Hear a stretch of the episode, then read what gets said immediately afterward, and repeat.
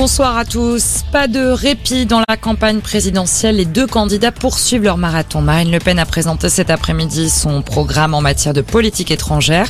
Elle a notamment évoqué son projet de faire sortir la France du commandement intégré de l'OTAN. De son côté, Emmanuel Macron sera ce soir sur le plateau du JT de TF1 où il devrait lui aussi détailler les grands axes de son projet.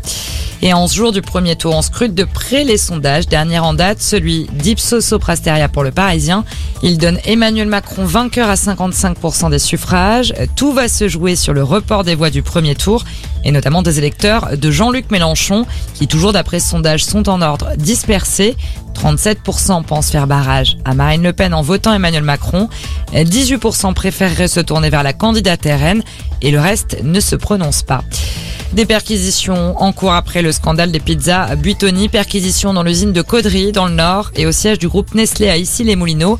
Elles font suite à l'ouverture de l'enquête pour homicide involontaire après plusieurs cas de contamination à la bactérie E. coli. Aux États-Unis, la chasse à l'homme se poursuit après l'attaque survenue hier dans le métro à New York. Un homme a tiré dans la foule en pleine heure de pointe. Bilan 23 personnes blessées. La piste terroriste est écartée pour le moment.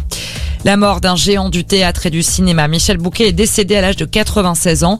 On se souviendra de ses rôles dans Deux hommes dans la ville ou encore Le promeneur du champ de Mars, un rôle qui lui a permis de décrocher le deuxième César de sa carrière, c'était en 2006.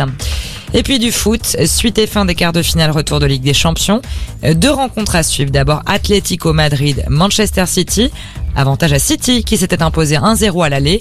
De son côté, Liverpool reçoit le Benfica. Les Reds ont pris une bonne option sur la qualification à l'aller avec une victoire 3-1. Le match à suivre à partir de 21h. Voilà pour ce qu'on pouvait retenir de l'actualité. On vous accompagne toute la journée.